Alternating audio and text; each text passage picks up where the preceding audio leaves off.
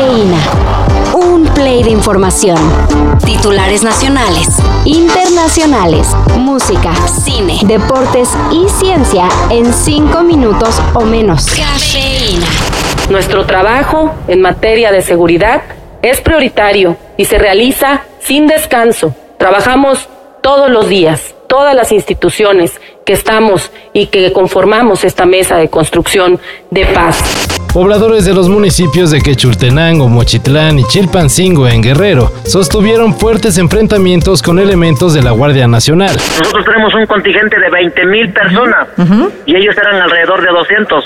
Nos atacaron y todo, pero por, por la mayoría de gente que traemos, pues logramos desarmarlos. De acuerdo con los reportes, todo fue para exigir la liberación de dos líderes transportistas a quienes detuvieron las autoridades con posesión de drogas y cargadores de fusiles AK-47. En los enfrentamientos habrían estado involucrados aproximadamente 3.000 personas. Se desconoce si hubo detenidos o personas heridas. La gobernadora Evelyn Salgado aseguró que todo se intentó resolver mediante el diálogo. No, no, no, no, no, no, no, es una mentirosa.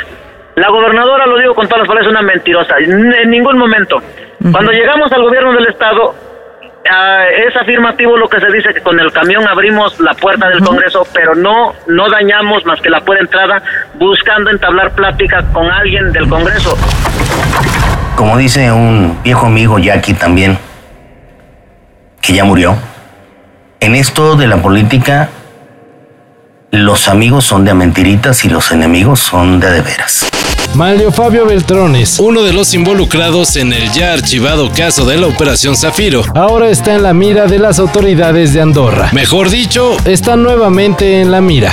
De acuerdo con el país, las autoridades del microestado del sureste de Europa reabrieron una investigación por lavado de dinero en el que habría participado el ex líder nacional del PRI. Se espera que Manlio Fabio y su hija, la legisladora Silvana Beltrones, tengan que rendir declaración en calidad de testigos por el depósito de varios millones de dólares en la banca de Andorra entre 2009 y 2010, aprovechando que el Principado blindaba la información por secreto bancario. Madonna reapareció luego de que hace unos días fue internada de emergencia por una infección bacteriana.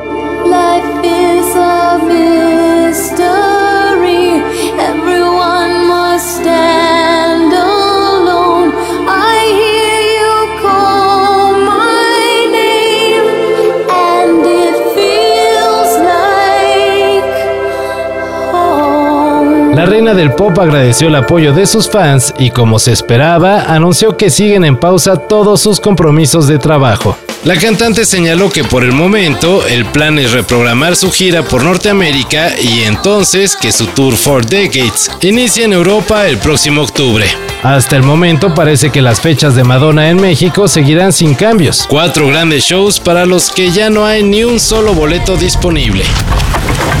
Brad Pitt tiene planeado realizar una cinta sobre el trepidante mundo de la Fórmula 1, pero esa no es la noticia, sino que el líder absoluto del campeonato automovilístico, Max Verstappen, rechazó la posibilidad, si es que la había, de apoyar al otoñal galán de cine. Creo que van a utilizar algunas tomas de todo el mundo, pero por lo demás no me interesa nada, comentó el compañero del Checo Pérez en la escudería Red Bull. Quienes sí han sido vistos asesorando a Brad Pitt son Lewis Hamilton y miembros del equipo Mercedes ya que el actor tiene la meta de personificar lo mejor posible al veterano piloto Sonny Hayes. We spent the whole day going through the script in London, so just to be able to sit there with Joe um, and Jerry, who are such legends, and then sit there and watch Brad work was it's, I'm learning so much through the process.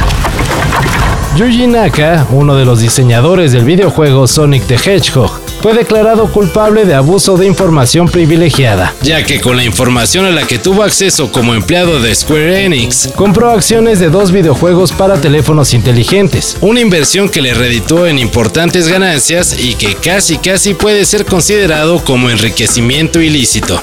Naka fue sentenciado a dos años y medio de prisión, pero no pisará la cárcel. En lugar de eso, pagará una multa de 173 millones de yenes y estará cuatro años en libertad condicional.